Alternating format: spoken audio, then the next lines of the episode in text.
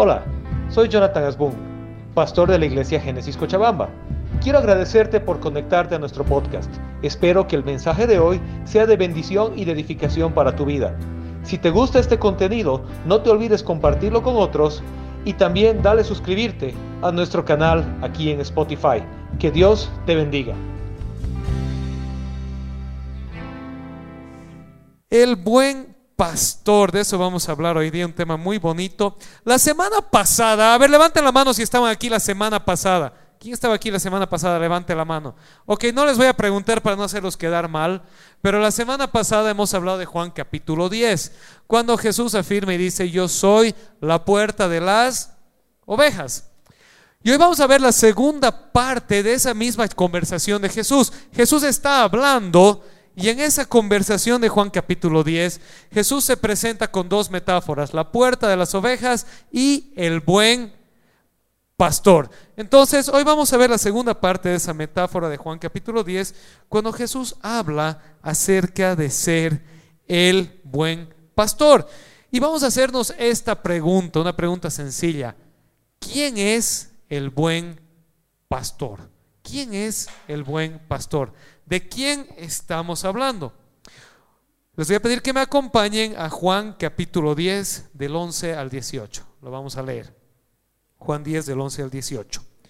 Yo soy el buen pastor. El buen pastor da su vida por las ovejas. El asalariado no es el pastor y a él no le pertenecen las ovejas. Cuando ve que el lobo se acerca, abandona las ovejas y huye. Entonces el lobo ataca al rebaño y lo dispersa. Y ese hombre huye porque siendo asalariado no le importan las ovejas. Yo soy el buen pastor, conozco a mis ovejas y ellas me conocen a mí. Así como el Padre me conoce a mí y yo lo conozco a Él, y doy mi vida por las ovejas, tengo otras ovejas que no son de este redil, y también a ellas debo traerlas. Así ellas escucharán mi voz y habrá un solo rebaño y un solo pastor. Por eso me ama el Padre, porque entrego mi vida para volver a recibirla. Nadie la arrebata, sino que yo la entrego por mi propia voluntad. Tengo autoridad para entregarla y tengo también autoridad para volver a recibirla. Este es el mandamiento que recibí de mi Padre. El Señor está hablando, se está presentando a sí mismo como el buen que. A ver si están despiertos. ¿El buen que? Yo soy el buen pastor. Y hoy vamos a ver en esta pequeña conversación de Jesús algunas cosas que él habla, que él enseña acerca del buen pastor, de la identidad del buen pastor, de quién es él, quién es Jesús, cuál es su relación contigo y conmigo. ¿Están aquí? Hola, amén. Ok, número uno. Jesús empieza haciendo un contraste entre él, el buen pastor, y lo que él denomina el asalariado. Palabra bonita, ¿no? A ver, pueden decir conmigo asalariado. Está hablando de una persona netamente contratada para hacer un trabajo.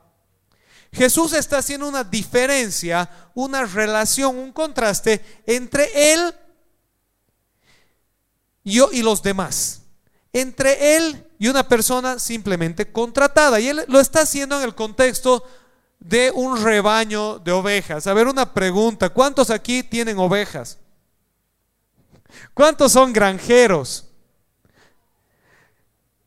Es para nosotros un poco abstracto, pero te voy a pedir que me ayudes imaginándote de qué está hablando él. ¿Cuál es la situación? Vamos a hacer otra pregunta más y espero que ahora sí, en esta todos puedan levantar la mano. ¿Cuántos han ido al campo alguna vez? ¿Cuántos han salido de la ciudad? ¿Alguna vez han ido a pasear al campo? Ok. Si has salido de la ciudad, te has dado cuenta que el estilo de vida en el campo es un poquito diferente al nuestro en la ciudad. ¿Sí? Imagínate que eres un pastor en el campo y tienes un rebaño de ovejitas.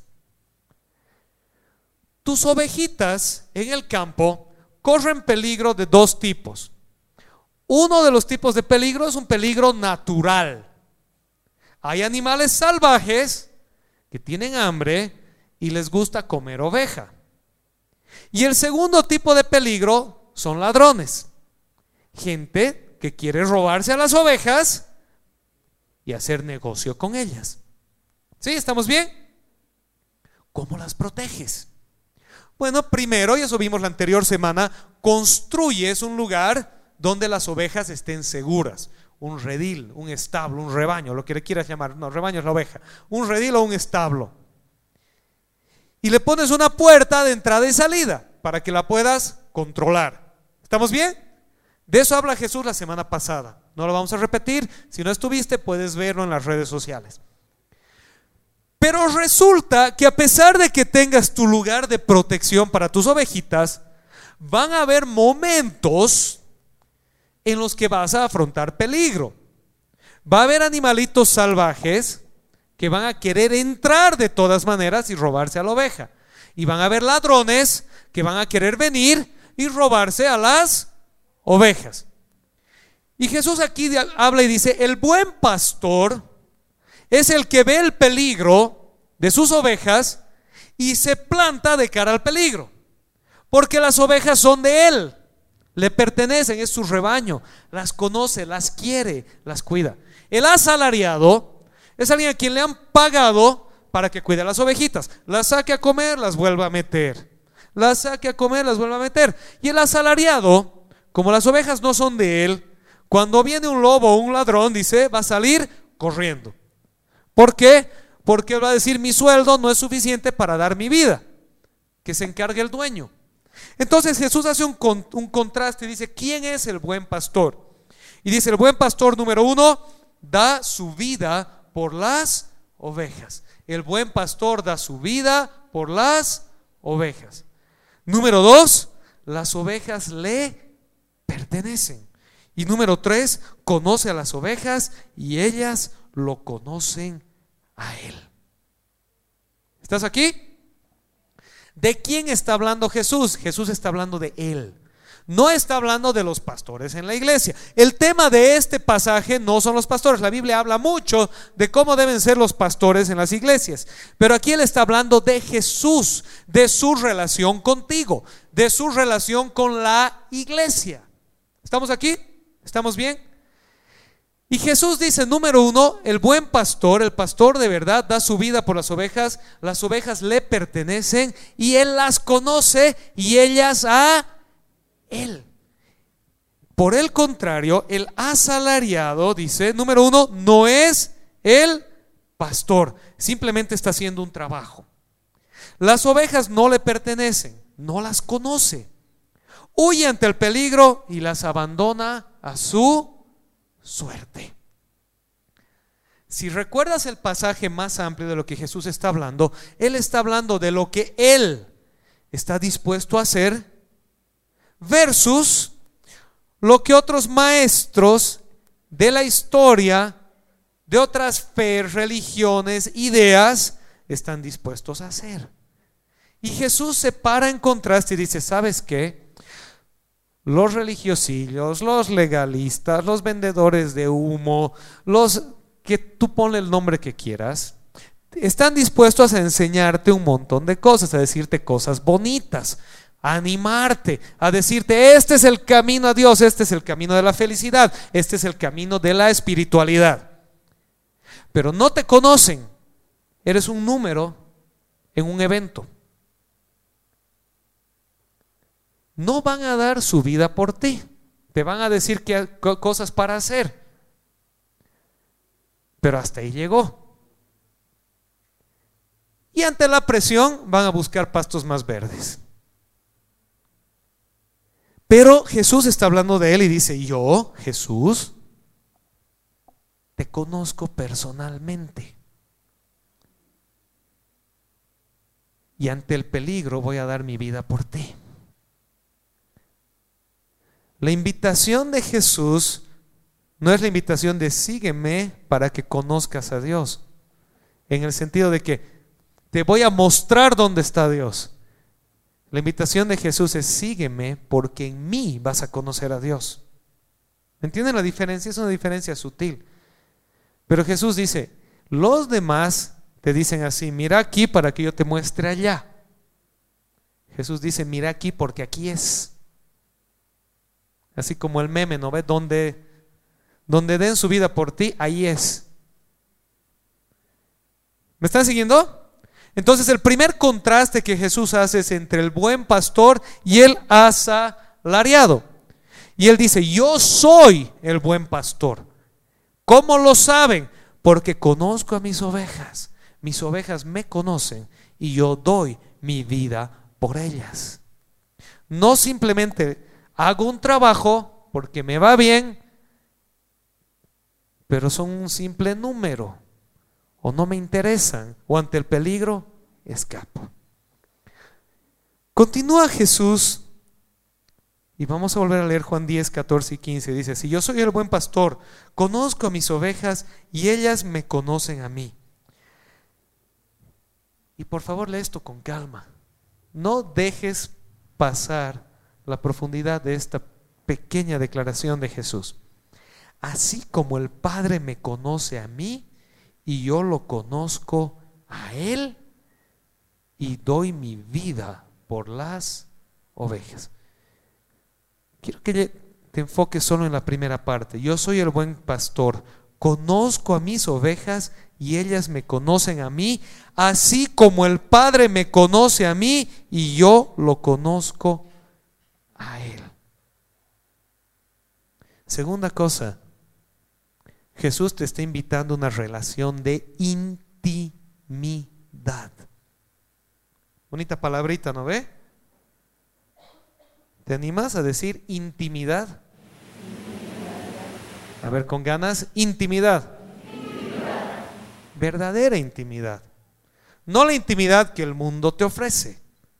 El mundo mezclado, confundido la idea de placer con la idea de intimidad. Y si alguien no quiere preguntarte si te has acostado o has tenido sexo con alguien, te pregunta, ¿y ya han tenido intimidad? Pero la intimidad es algo mucho más profundo que un momento de placer. Es una relación profunda de confianza a largo plazo. La intimidad es una relación profunda de confianza a largo plazo. Y Jesús dice algo que no es poca cosa, nuevamente, no lo pierdas de vista.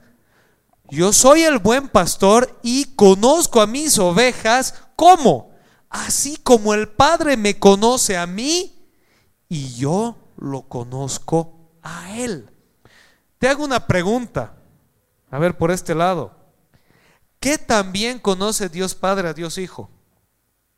¿Qué tanto conoce Dios Padre a Dios Hijo? Vamos a hacer las preguntas de este otro lado. ¿Qué tanto conoce Dios Hijo a Dios Padre? ¿Sabes qué tanto? Tanto que Jesús lo mira a Felipe en Juan 14 y le dice, el que me ha visto a mí ha visto al Padre.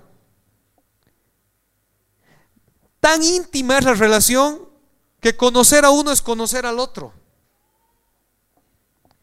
Y Jesús dice, yo conozco a mis ovejas, así como el Padre me conoce a mí y yo a Él. ¿Quieres hablar de intimidad? Jesús te invita a una profunda relación entre tú y Él, tan cercana como la que el Dios Hijo tiene con Dios Padre. Hablábamos la anterior semana que una de las tragedias más grandes de la fe es que muchas veces la iglesia ha hecho del cristianismo una religión de rituales. Y donde tienes que tiquear una serie de casillas, y entonces si tiqueas esas casillas eres cristiano pero tu espiritualidad es otra. Y entonces encuentras esta especie de cristianos desconectados y son una especie de Dr. Jekyll y Mr. Hyde, son una especie de que personas que tienen una doble vida y le preguntas, ¿qué eres? Y te dice, soy cristiano. ¿Y por qué eres cristiano? Porque voy a la iglesia o voy a misa una vez al mes, en Navidad, en Semana Santa, porque hago mi devocional diario, si eres evangélico, hago mi confesión, si eres católico, eh, si eres evangélico, me he bautizado y canto en alabanza, si eres católico, porque em, hago hago mi confesión y, comulgo y, practico, y he hecho mi primera comunión y he hecho, me han bautizado, he hecho mi primera comunión, he hecho mi confirmación y entonces soy cristiano. ¿Y cómo vives tu espiritualidad? Es que tengo unas piedras mágicas y unas velas y mi horóscopo y entonces hago una serie de cosas. Entonces tu, tu religión y tu espiritualidad están divorciadas. Y por eso vas por la vida confundido. Y entonces buscas al pastor o al sacerdote o al que quieres y le dices, Dios no me escucha. Pero no te escucha porque estás reemplazando a Dios con una serie de rituales y perdiéndote a Dios. Pero la invitación de Jesús es a una intimidad con Él. No es a los rituales, es a la relación. No sé si me siguen, ¿sí? La invitación de Dios para ti es a la relación con Él, no a los rituales. Ahora, las prácticas son las que nos ayudan a desarrollar la relación. ¿Vamos bien? Y tú lo sabes en tu vida cotidiana. Hazme un favor y levanta la mano si alguna vez te has relacionado con alguien. Algunos nunca se han relacionado con nadie, eso está grave. Les hago estas preguntas para ver si están aquí, ¿no ve? Levanta la mano si alguna vez te has relacionado con otra persona. En cualquier nivel de relación. Nunca te has relacionado con nadie. El Davicho nunca se ha relacionado con nadie. ¿Cómo generas una relación? Generas una relación en base a prácticas. Pero las prácticas no reemplazan la relación, te ayudan a desarrollarla. ¿Me están siguiendo? ¿Sí? Por ejemplo, los, los jóvenes enamorados, su práctica número uno es levantarse, ver el celular, como algunos de mis amigos hacen durante la prédica, y empezar a chatear. Buenos días, hermosa, ¿cómo estás? Y esperan media hora para que la hermosa les responda, ¿no ve? Y si es del intenso, entonces no le has y dice, no me has respondido media hora, seguro, me estás gosteando. Pero después de un tiempo te acuerdas y dices, ¿te acuerdas cómo cada mañana me despertaba con un mensajito tuyo? Tenías una práctica. Y cuando la relación va creciendo, empiezas a, formar prácticas. Cuando tienes bebés, me encantan los papás primerizos porque dicen, sencillo es. Y después de un mes los ves, uy, dicen.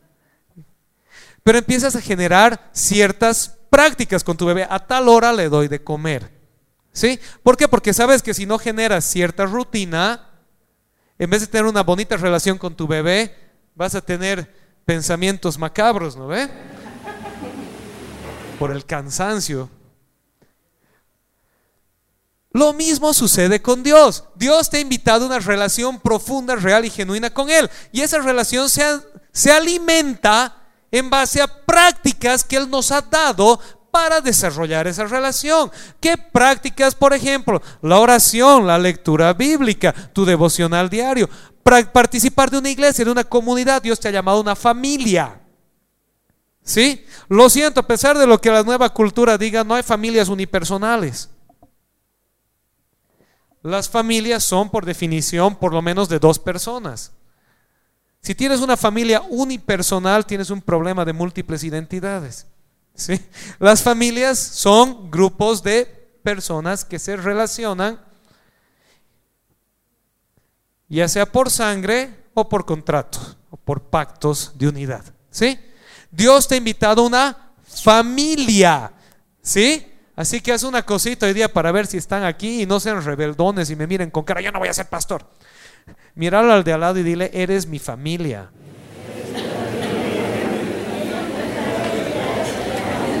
A veces me preguntan, ¿por qué entre los cristianos se dicen hermanito? Porque es mi hermano. Porque tenemos el mismo padre y ha sido comprado con la misma sangre que yo. Amén. El Jairito es mi hermano. Es mi hermano que me saca canas, pero es mi hermano.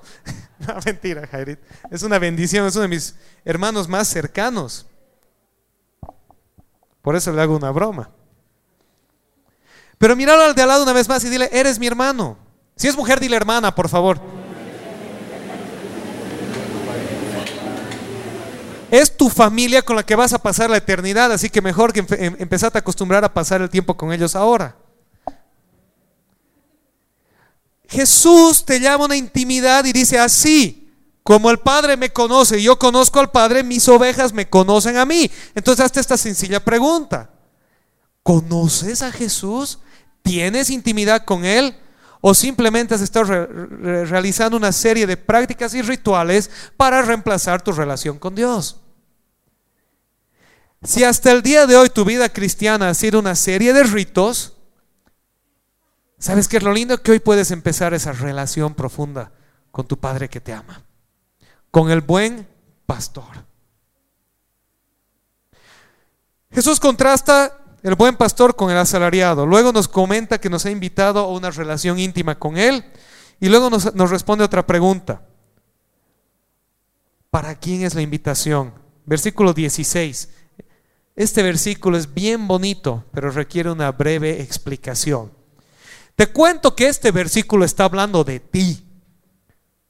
Toda la Biblia te habla a ti, pero no toda la Biblia habla de ti. ¿Me entienden la diferencia? ¿Sí? Toda la Biblia te habla a ti, pero no toda te habla de ti. Pero este versículo está hablando de ti, así que tú lo vas a leer. ¿Estás listo? Véanlo conmigo. A la una, a las dos y a las tres. Vamos.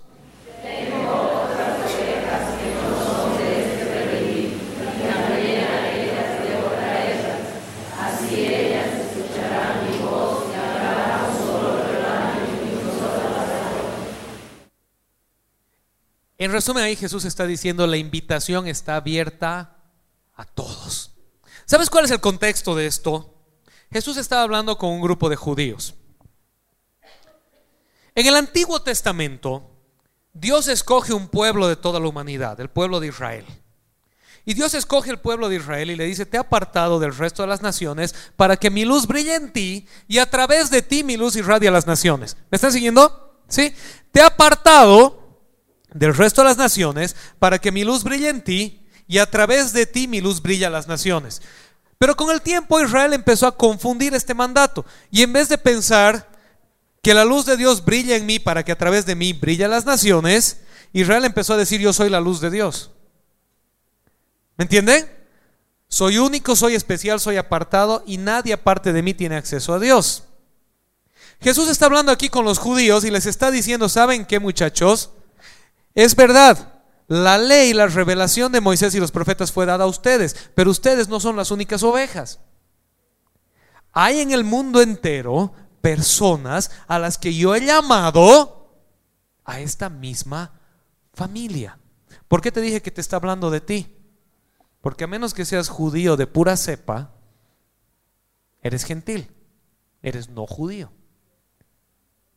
Y ese pasaje está diciendo que tú también has sido invitado a la mesa de Dios.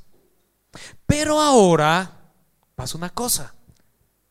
En el Nuevo Testamento, Dios transfiere esa misión que les había dado a los judíos y se la da a la iglesia. ¿Dónde brilla la luz de Dios? En la iglesia.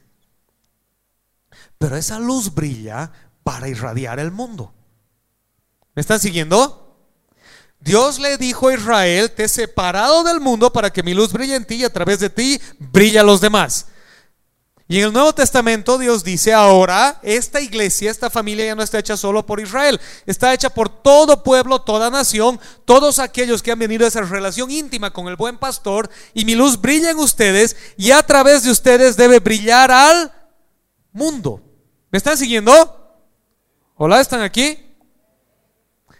Entonces tengo una pregunta para ustedes. En el contexto histórico del pasaje, la división era entre judíos y el resto. Jesús está hablando en ese momento a los judíos acerca del resto.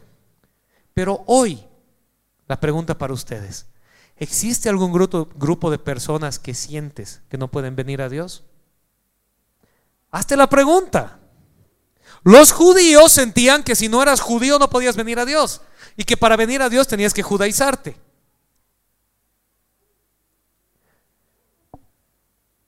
La pregunta es si ahora los hijos de Dios sienten que hay un grupo de personas que no puede venir a Dios. No me respondan, es una pregunta para cada uno y te preguntes y digas, tal vez hay este grupo de gente en la que yo he pensado ellos no tienen acceso a Dios. Y entonces te acuerdes que este pasaje ya no está hablando de ti, sino que te está hablando a ti. ¿Entienden la diferencia? ¿Sí? Estaba hablando de ti como aquel que ya no está afuera, sino que puede venir adentro. Ahí está hablando de ti. Pero te está hablando a ti si estás en el grupo que está adentro y piensa que puedes cerrar la puerta para otros. No estoy diciendo, por si acaso, no estoy diciendo que nadie piense eso, pero es bueno reflexionar y decir, por ahí yo tengo grupos de personas con las que me siento que no me quiero relacionar.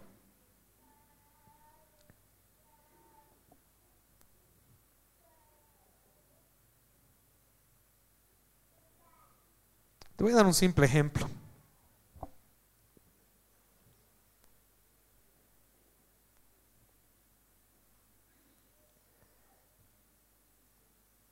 Estás manejando por la calle en Cochabamba y paras en un semáforo y ves en el semáforo una de las atractivos turísticos más comunes y tal vez para algunos irritantes de Cochabamba. Un palo mágico que, aparece de no sabes dónde en tu parabrisas, ¿no ve? Nunca lo viste. Y cuando te diste cuenta estaba ahí.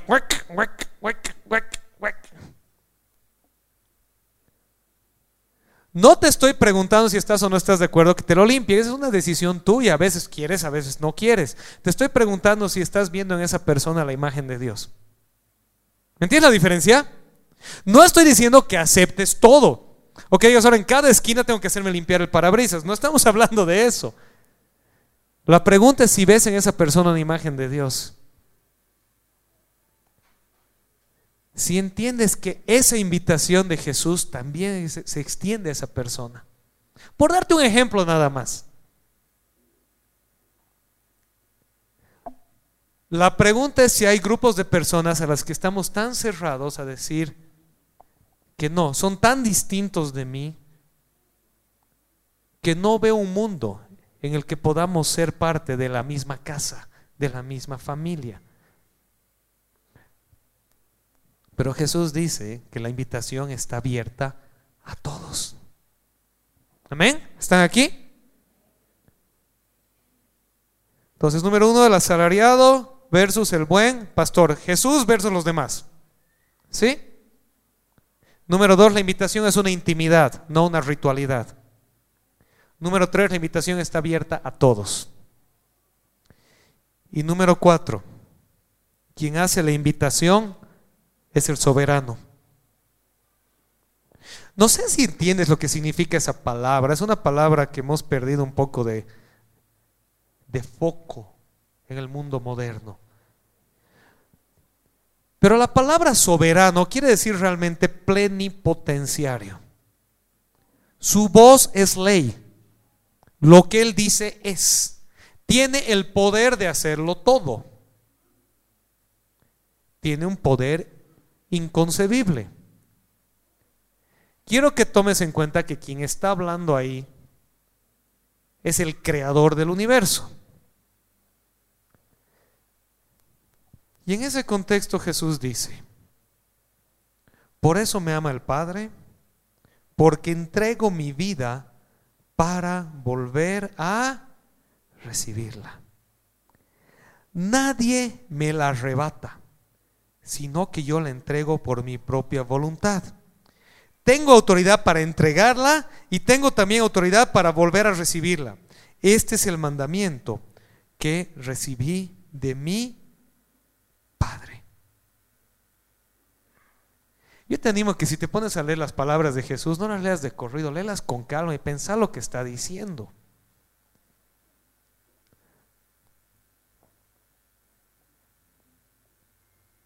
Y ahora imagínate a ti mismo diciendo esto. Imagínate a ti mismo diciendo esto. Nadie me puede quitar mi vida. Pero no estás hablando aquí, tengo derecho a que nadie me haga daño. Estás hablando de que tienes la capacidad, el poder suficiente para pararte y decir, nadie me puede hacer nada. ¿Me estás siguiendo? Tengo tanto poder que nadie tiene la capacidad de hacerme nada. Nadie puede tomar mi vida, pero yo la doy. ¿Y por qué la doy? Porque sé que también tengo el poder de retomarle el rato que quiera. Tengo una pregunta, si alguien se para aquí adelante un día o escuchas a alguien en la tele, un artista, un político, lo que quieras, y se para ahí y dice, mátenme ahorita porque me voy a resucitar. Bien boliviano, ¿no?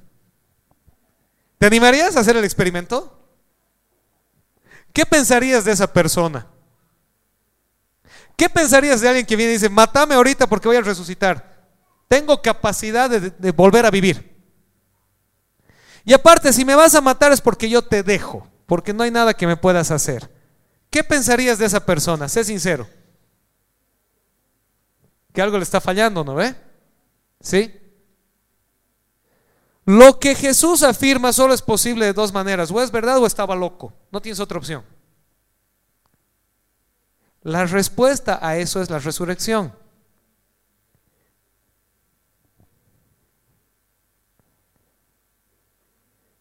La resurrección que se dio delante de cientos de testigos. No es que una persona entró a la cueva y dijo, ahí no está su cuerpo. Es que durante 40 días Él se apareció resucitado en carne y hueso a cientos de personas que dijeron, sí, lo he visto y está vivo. Lo he visto morirse y ahora está vivo otra vez. Y aquí Jesús en este pasajito que hemos leído, Juan 10, 17 y 18, anótatelo, está haciendo referencia a eso que él iba a hacer. Jesús está hablando a la gente y les está diciendo lo siguiente. ¿Saben qué? ¿Se acuerdan que les dije que el buen pastor da su vida por las ovejas? Lo voy a hacer. No se las estoy charlando, muchachos, les dice Jesús. Yo les dije, al punto a que llegue el buen pastor, alístense porque lo voy a hacer. La voy a dar, voy a dar mi vida. Y la estoy dando, ojo, no me la están quitando. No me están matando porque se me ha acabado la popularidad o la influencia del poder. Yo lo estoy haciendo voluntariamente. ¿Con qué fin? Con el fin de demostrarles que lo que les digo no viene de cualquiera, viene de Dios. Porque así como doy mi vida, la voy a volver a levantar. ¿Me están siguiendo? ¿Sí? El corazón, el centro, el fundamento del cristianismo es este simple hecho. Si no hay este punto central, entonces no hay fe cristiana. Y es el hecho de que Dios se hizo hombre para llamar a la humanidad de vuelta hacia Él, a una relación de intimidad con Él, demostrándolo a través de dar su vida voluntariamente y resucitar nuevamente. Dar la vida cualquiera puede hacerlo. Pero que Dios esté dispuesto a dar su vida por ti, te está hablando de un Dios que te ama, que se quiere relacionar contigo y que te conoce. No está distante, no está sentado en un trono en el cielo mirándote hacia abajo con un rayo para lanzarte. ¿Me están siguiendo? Ya vamos a acabar. ¿Sí? Vino aquí para vivir con nosotros y decirte, estoy dispuesto a llegar hasta el final por ti, hasta lo último por ti. Pero cualquiera puede decir eso. ¿Cómo sé que es verdad entonces que Él era Dios? Porque así como murió, resucitó. Porque el que tuvo autoridad para dar su vida tenía el poder para retomarla. ¿Me están siguiendo? Y cuando se levanta de la tumba y sale y dice, vamos a comer pescadito, Pedro y Juan, vengan. Y le dice, toquen mis heridas. Y les habla a las personas y se les aparece durante 40 días a más de 500 personas. Y a lo largo de la historia sigues escuchando vez tras vez, tras vez, tras vez el testimonio de miles y millones de personas quienes han tenido la experiencia de ser renovados por la presencia de Dios en sus vidas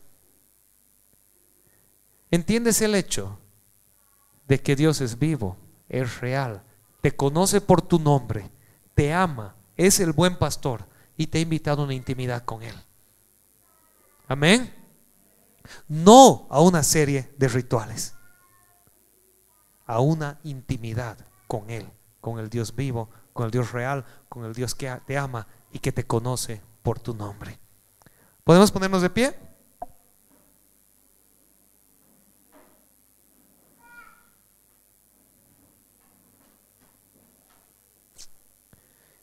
Quiero resumirlo en algo y luego hacerte una sencilla pregunta. El Dios del que estamos hablando es ese. Es el Dios todopoderoso. Es el Dios eternamente amoroso. El que da su vida por nosotros voluntariamente, pero poderosamente resucita. La fe cristiana no es la fe de un Dios lejano. No es la fe de un Dios frío. Es la fe de un Dios que te ama tanto que dio su vida por ti, que te conoce por nombre, que te llamó una intimidad con Él y que es todopoderoso. Hace un rato cantábamos, grande es el que va conmigo, nada de temer. Quiero que entiendas que el que va contigo es el Todopoderoso, el que te ama y te conoce por nombre. Así que tengo la pregunta final. ¿En quién estás poniendo tu confianza?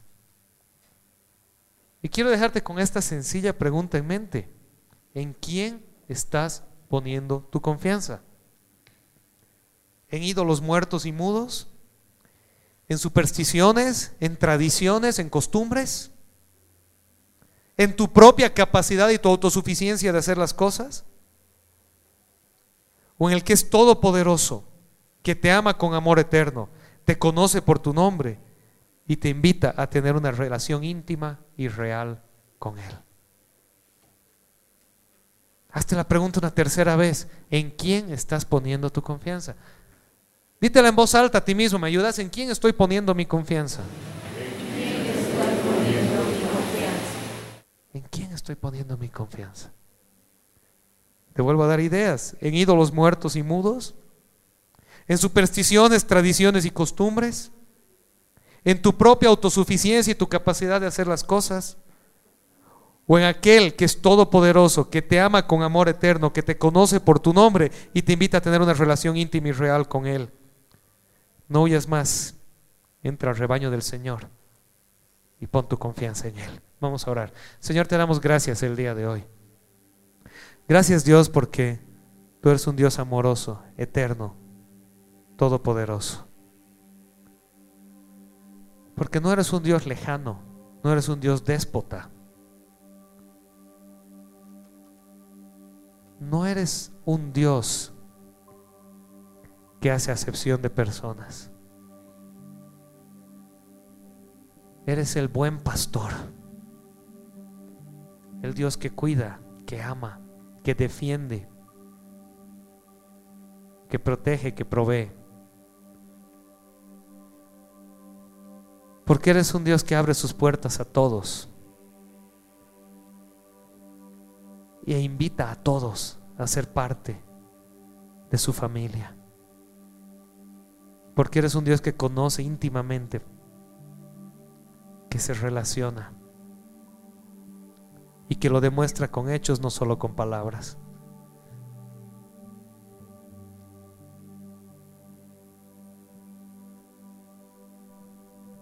Señor, como decía San Agustín, nuestro corazón está inquieto y solo haya reposo cuando lo haya en ti. Señor, toda la humanidad tiene un vacío que solo se puede llenar con la cruz de Cristo. Y cuando la cruz de Cristo llena ese vacío, esa inquietud del corazón haya reposo en aquel que dijo, mi yugo es fácil y mi carga es ligera. Ven a mí y te daré descanso.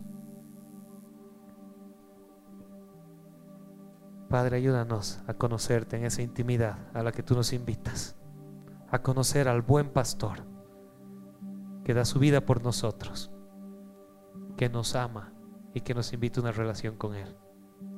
Te damos gracias, Señor, en el nombre de Jesús. Amén. Amén. ¿Le quieres dar un aplauso a Dios por su amor?